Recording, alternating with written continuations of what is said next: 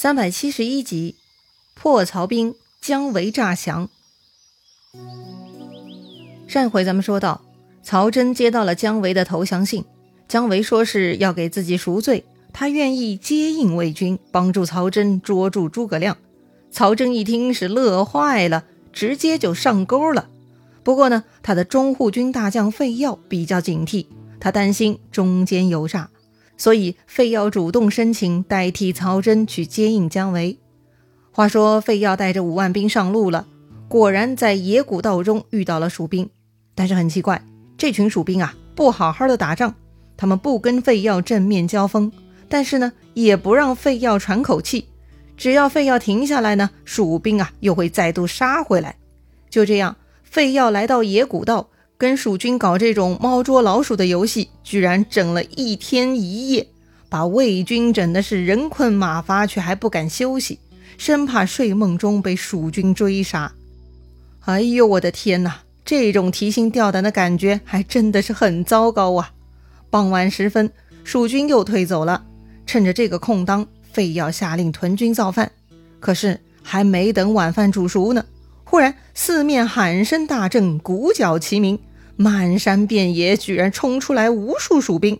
领军的门旗打开，闪出一辆四轮车，诸葛亮正端坐其中。诸葛亮让人去请魏军主将答话。费耀本来饿着肚子就很郁闷，但是当他骑上马，远远看到诸葛亮的时候，费耀居然转而高兴起来了。为啥呢？此刻看到诸葛亮，费耀呢也相信前面姜维的投降信了。果然，姜维没说假话呀，真的把这个诸葛亮给骗出来了呀。于是呢，费耀就按照姜维在信中的约定，吩咐手下了，说呀，蜀军杀过来的时候，咱就撤退；要是看到山后火起，就可以杀回去。到时候自会有人来接应的。费耀这里说的接应嘛，就是姜维了。费耀自以为安排好了，接着呢，来到阵前，冲着诸葛亮大喊：“前者败将！”居然还敢又来！上一次北伐诸葛亮输了，所以费耀故意这么气气诸葛亮。诸葛亮自然不会生气喽。诸葛亮让费耀把曹真叫出来说话。哼，曹都督乃金枝玉叶，怎么肯与反贼相见？费耀啊，还特别拽。其实诸葛亮在这儿喊人说话，无非嘛就是要确认一下魏军的领头人物。看看自己的目标是否上钩。不过这会儿看来，似乎曹真不在场，只有费耀了。得了，费耀就费耀吧。诸葛亮呢，举起羽扇，一个招呼，立刻两路兵呢就冲出来了。左边是马岱，右边是张逆。好，蜀军杀出来了是吧？按照约定，费耀带着手下呢就开始撤退了。大概跑了不到三十里，果然蜀军背后起火了，很多人呢都在哇哇乱叫。妙啊！果然姜维动作了，费耀很高兴，赶紧带人又杀回来了。但这个时候，蜀军因为后方混乱，所以呢一个劲儿的后退。于是费耀就跟着拼命追，追着追着就快追到火光之处了。按照约定嘛，此刻应该姜维要出场了。可是呢，费耀瞪大眼睛也没有找到类似姜维的人。只听山路中鼓角喧天，喊声震地，又杀出了两路军。领头的两个人，一个是关兴，另一个是张苞，根本就没有姜维。此时啊，山上矢石如雨，一个劲儿的射下来，把费耀跟他手下士兵射的是眼睛都睁不开呀。费耀挥舞大刀格挡流箭，心中叫苦啊，知道是中计了，赶紧招呼还活着的手下一起撤退。但是费耀他们是在跑马拉松呢。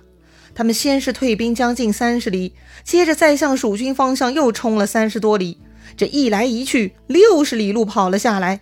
本来前面一天一夜都没能休息，还饿着肚子，这会儿又跑了六十里路。你说魏军的身体难道是铁打的吗？到此时啊，大多魏军都累趴下了，连逃跑的力气都没了。于是呢，很多卫兵腿一软，跌倒在地，就被自己人给踩踏了。还有一些站不稳的呢，就被挤着掉入了山沟溪涧之中。就这种类似的被踩踏致死的人呢，不计其数，实在是很悲惨呐。费耀还好，作为大将，他有好马可以骑。费耀的马呢还算给力，背着他逃出了人群。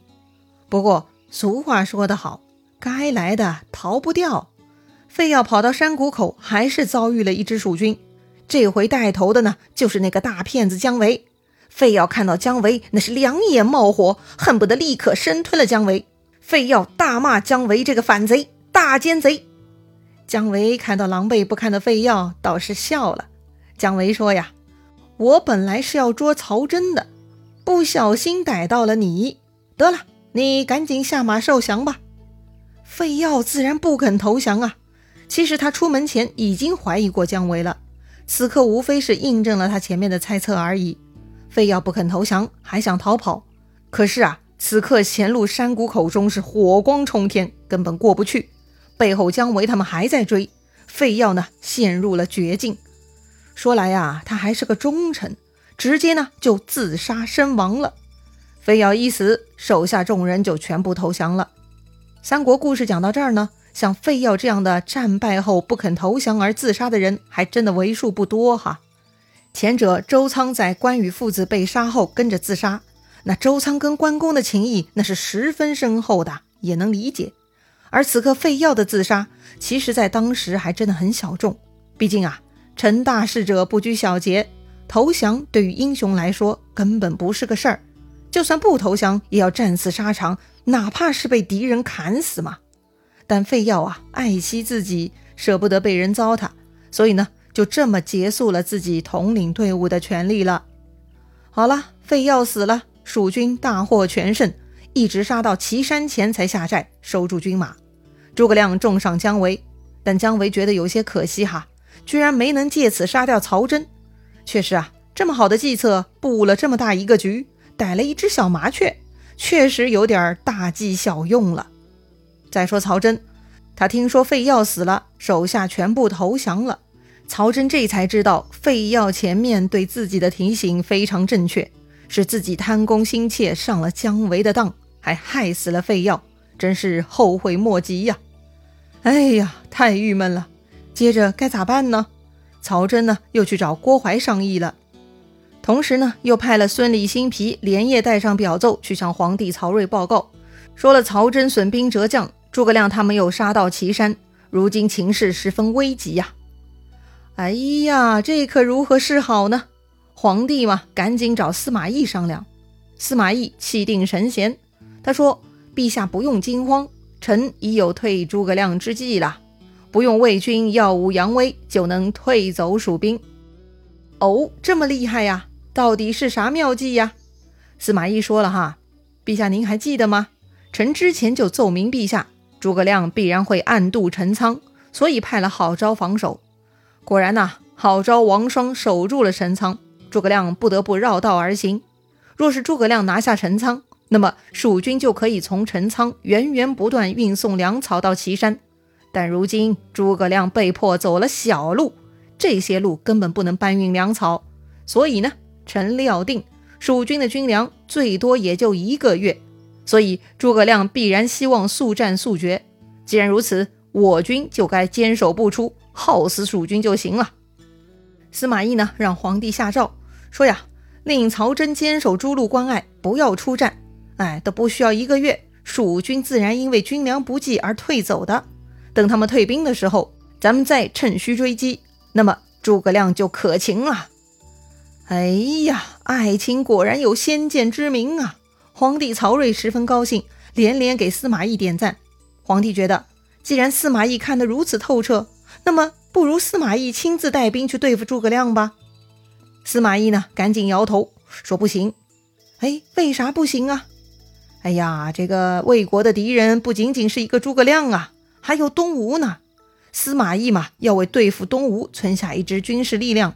按照司马懿的推测，孙权估计啊，也很快就要僭越自称为皇帝了。一旦孙权称帝，魏国就必须讨伐孙权。到那个时候，还得有军事力量才行。所以呢，对付诸葛亮就要坚守，逼退蜀军即可，保存实力嘛，就是为了打击即将称帝的孙权。不得不说，司马懿站得高，看得远呐。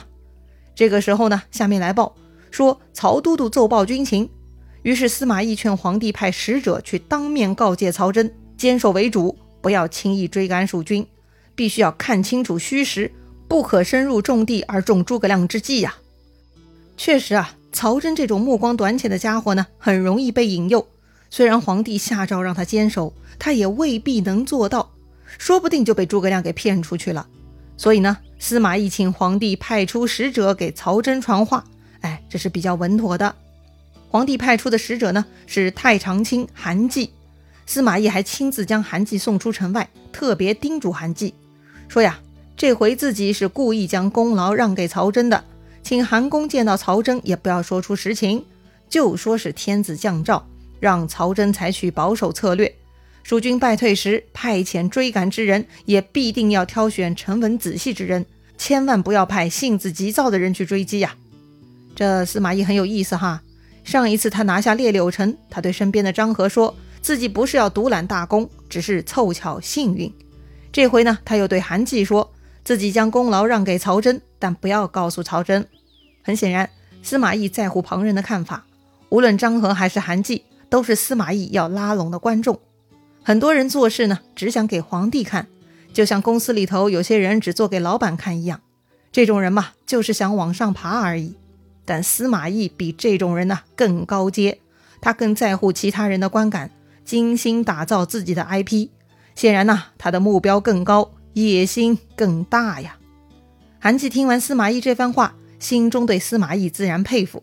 接着呢，赶紧赶路去找曹真了。话说当时曹真正在和郭淮、孙礼开会呢，韩季来了，宣读了诏书，曹真也没啥想法，就领旨了。但郭淮呢却笑了，他说呀：“这是司马懿给皇上出的主意呀。”哦，这个郭淮从哪儿看出来的呢？曹真很纳闷哈。郭淮就解释说了，出这个主意的人很显然对诸葛亮的用兵之法十分熟悉，这样的人嘛，非司马懿莫属了。哦，这样啊，那万一司马懿猜错了，蜀军不退兵怎么办呢？郭淮说呀，那就偷偷派人去找王双，让他带兵去小路巡防，彻底断掉蜀军粮道。这样蜀军很快军粮吃光，就只能退兵了。到那个时候，咱们再趁虚追击，自然可获全胜啊。当然了，这还只是被动计策。其实啊，拿住蜀军缺粮的软肋，还能做更主动的布局呢。这个时候呢，孙礼居然想出了一个令曹真大喜的好主意。如果计划顺利的话，蜀军也不需要再等一个月了，估计啊，立马就要完蛋了。哦，到底孙礼想出什么好主意了呀？蜀军确实像司马懿分析的那样有军粮的瓶颈吗？精彩故事啊，下一回咱们接着聊。